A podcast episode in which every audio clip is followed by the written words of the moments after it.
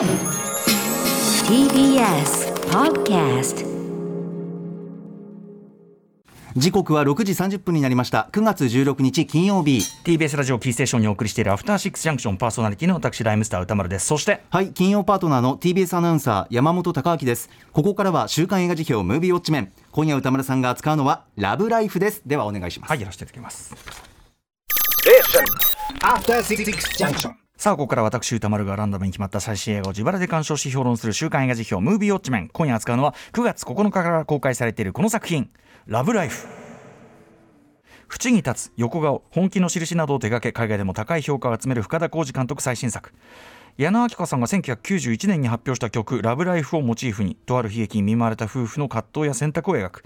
主な出演は主人公夫婦役の木村文乃と永山絢斗のほか、えー妻妙子の元夫で耳の聞こえないパクを、え、ろう者俳優の砂田トムアトムさんが演じてらっしゃいます。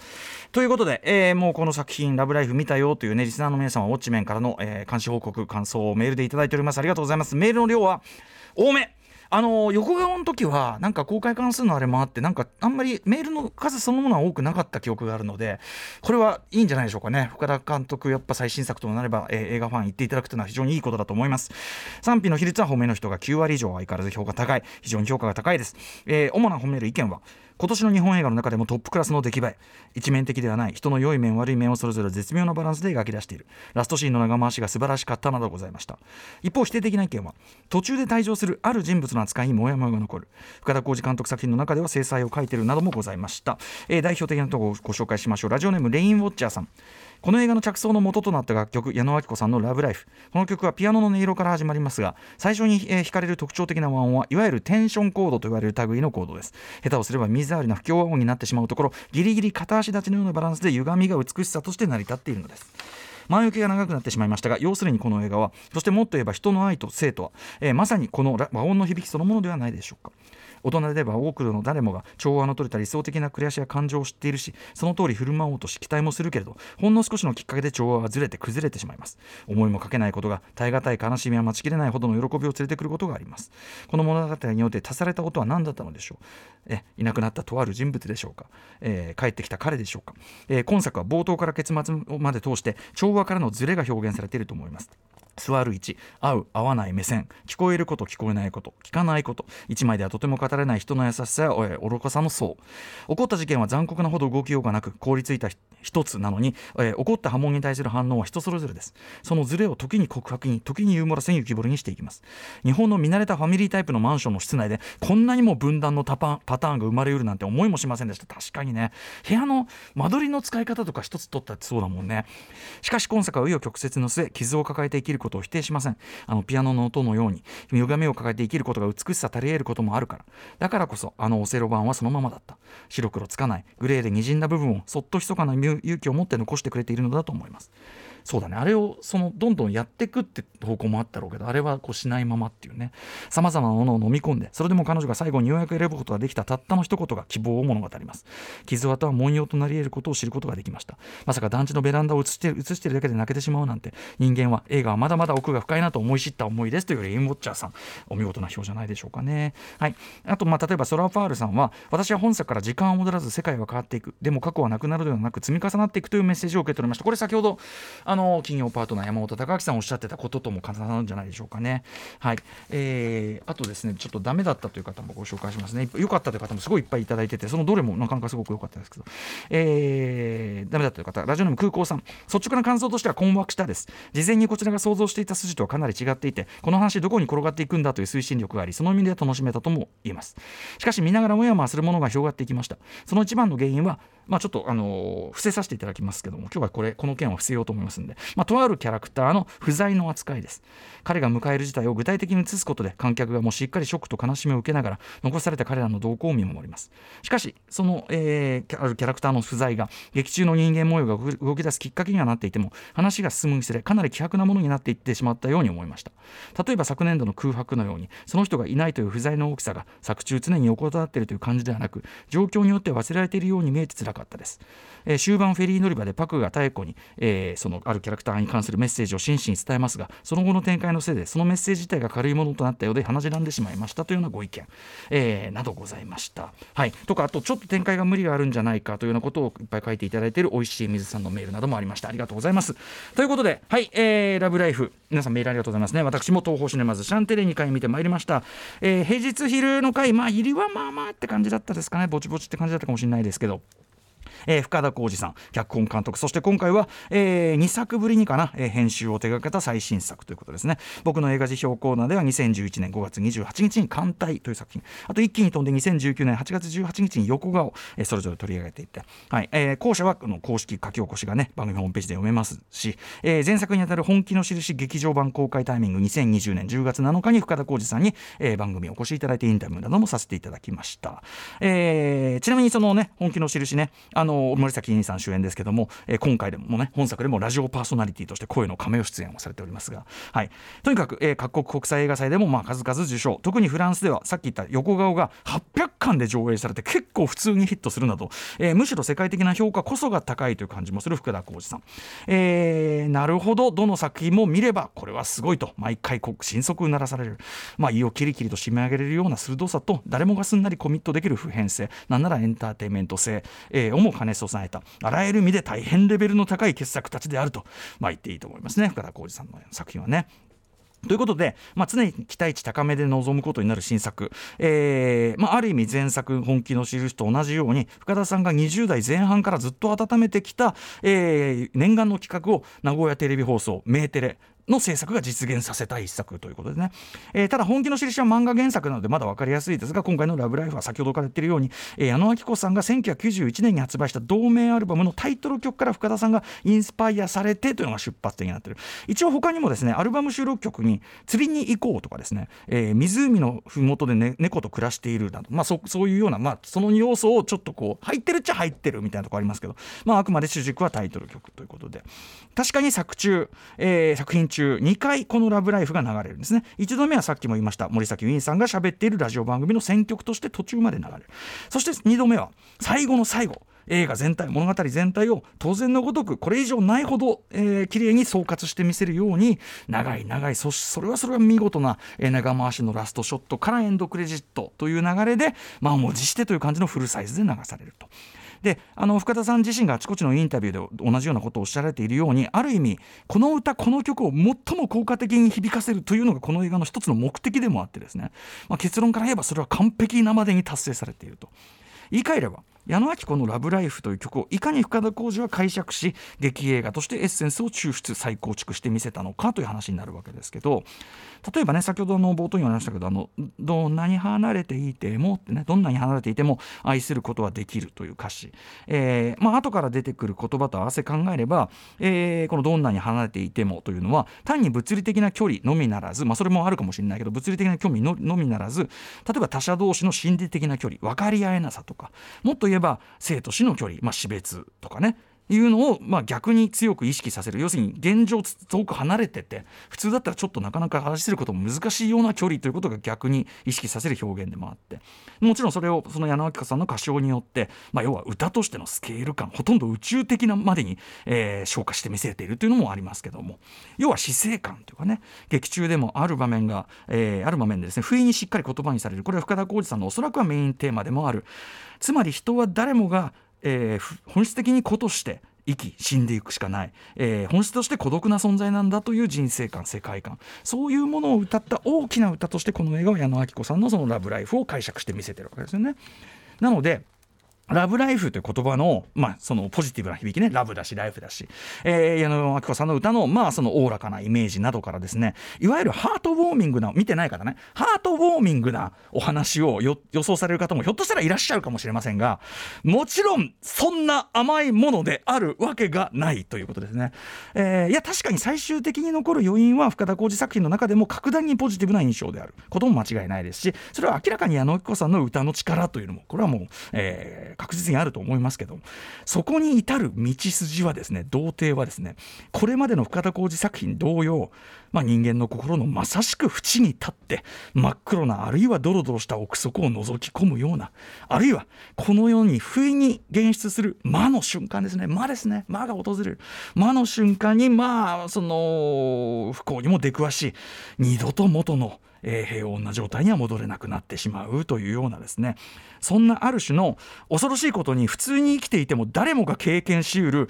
精神の地獄巡り的なプロセス、えー、となっておかげで最後はポジティブなんだけどその途中はやっぱり地獄巡り精神の地獄巡りになっていく。まあ案の定というべきか、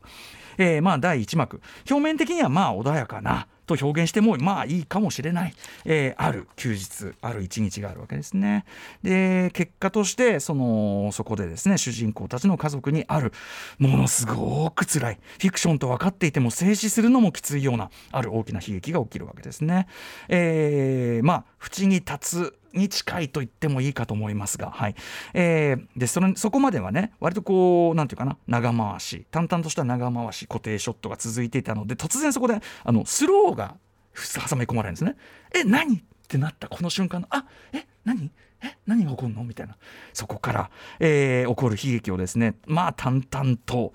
じっくり捉え続けてこの冷徹な視線というのももちろんすごいんだけどちょっとちょっとずつゆっくり寄ってましたけどね、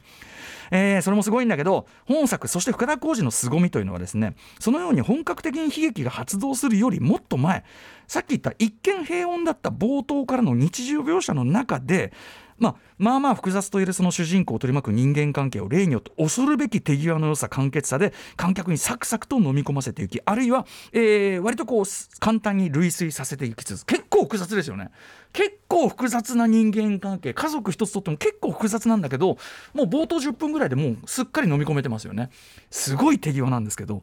でなんですがすでにでそこは一応日常描写なんですがすでにそこに特にやっぱり、えー、木村文乃さん演じる主人公の妙子にとってのですね生きづらさある種の地獄がすでにもう用意されてもう地獄はすでに大きな悲劇が起こる前から、まあ、すでに地獄は始まってるという、えー、それを要所要所やはり最低限の手数でビシビシとこちらに叩き込んでくるというこれがやっぱりこう深田さんの凄み本作の凄みということですよね。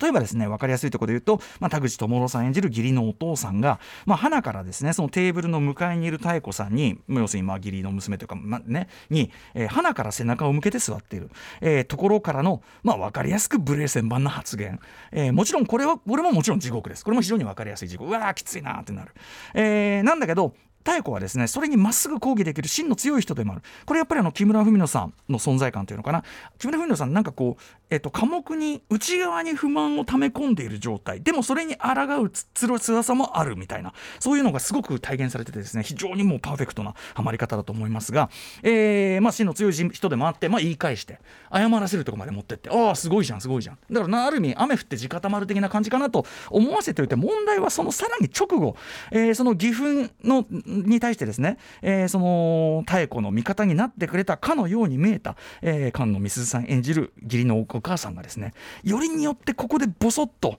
えー、しかも本人はなんかあ悪気もないのかなという感じで太鼓にかける言葉その無自覚な残酷さ。でそれに対して先ほどしっかりあれだけしっかり反論して太鼓もさすがに絶句するしかないっていう。だからより逃げ場がないっていうのかな。あの理不尽に対してちゃんと戦うことをした人でさえ絶望してしまうという二重のその地獄の仕掛けというかこれがまたこう匠というかなんというか私あの劇場で思わずおおとうめいてしまったところですね。えー、しかし例えばですねこのさっき言った義理のお母さん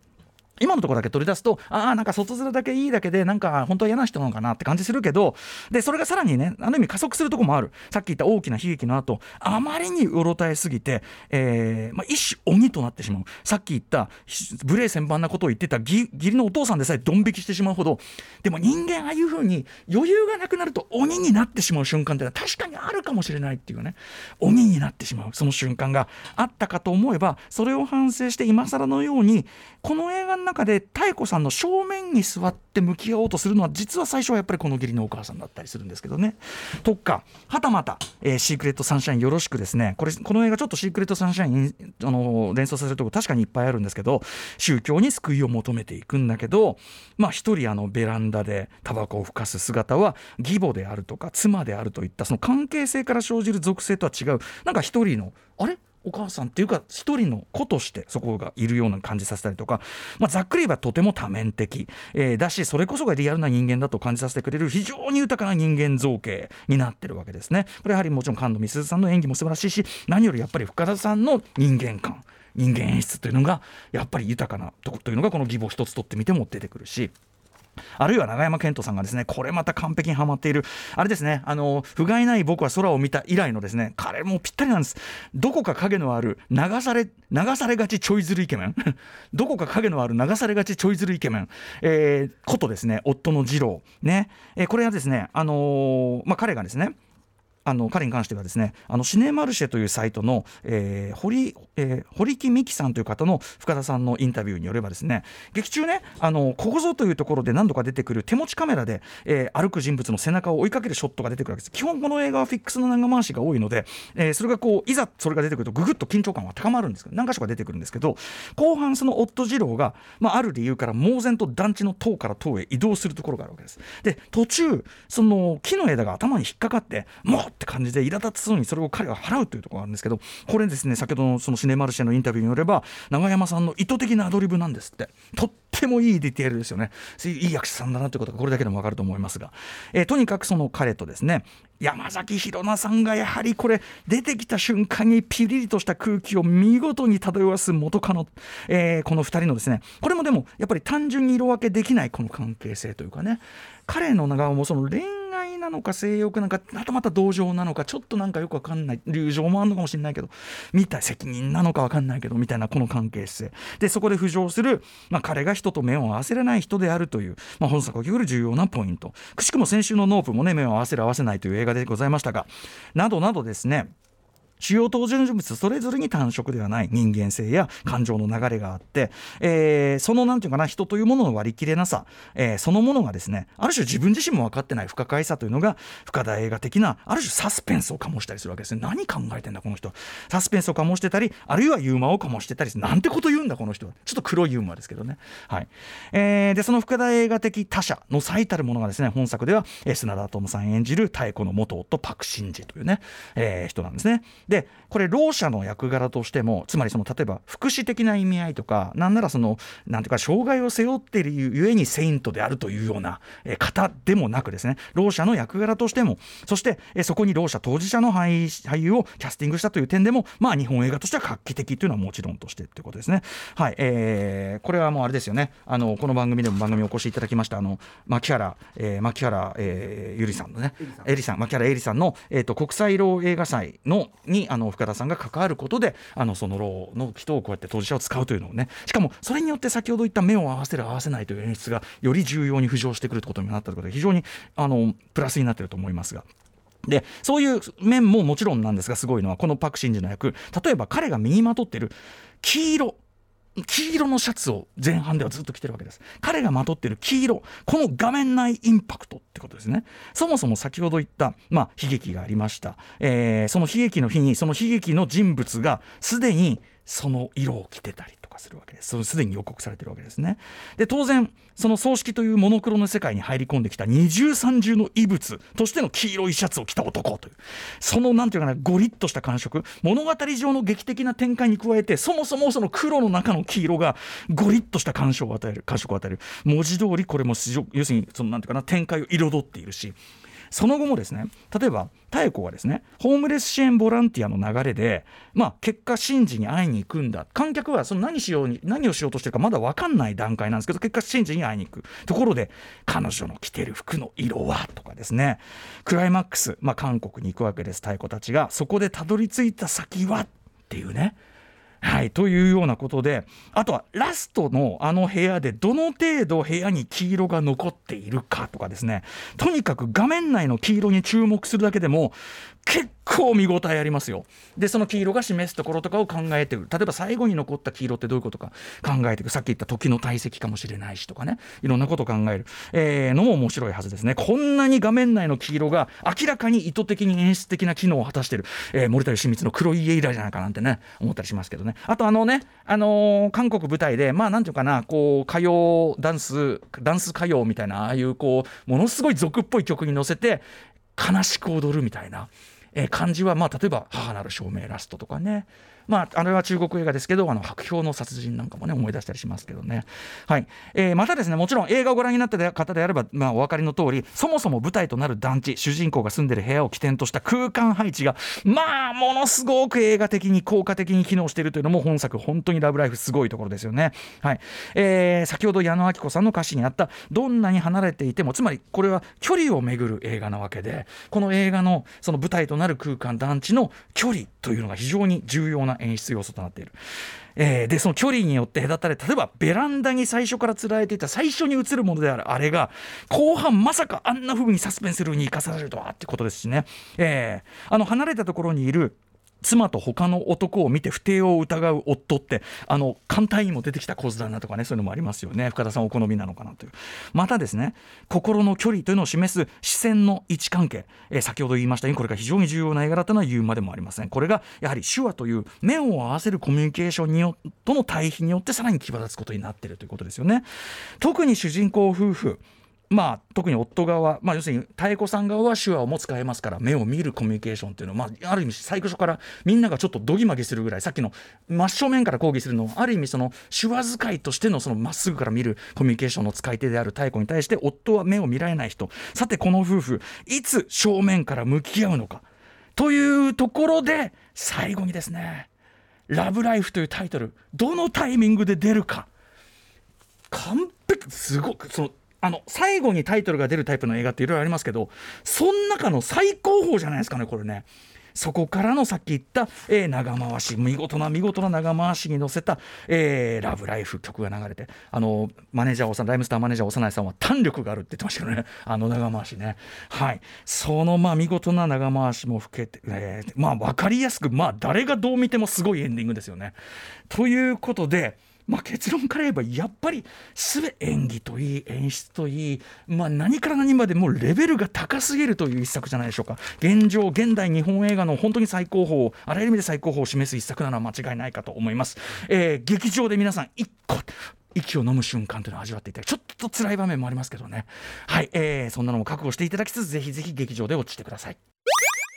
さて来週9月23日にウォッチする候補作品8作品発表します。まず最初の候補はこちら。沈黙のパレードガリレオね映画第3作目でございます。続いてはこちら。ヘルドックス原田眞人最新作。3つ目はこちら。3つの鍵イタリア映画です。4つ目。百花。川村元気さん初監督作。5つ目。靴ひものロンド。またまたイタリア映画です。原作小説がありますね。6つ目はこちら。ブレッドトレイン、えー7つ目はこちら。非常に評判がいいので引き続きサバ缶入れさせていただきました。そしてリスナーカプセルです。えラジオネームなしメールでいただきました。魚の子を推薦しますというね小一の息子にとって初めて見る実写映画となりましたが大正解だったと確信していますという、えー大絶賛メールいただいてます。ということで Let's ガチャ time、はい。えー1万円回すと余計にもう一もう一回回せるよというシステム、えーございまして、えーウクライナ支援というのを含めまして引き続き事態が落ち着くまでは、えー1万円余計に回すというシステムを引き続き続けさせていただきます。はい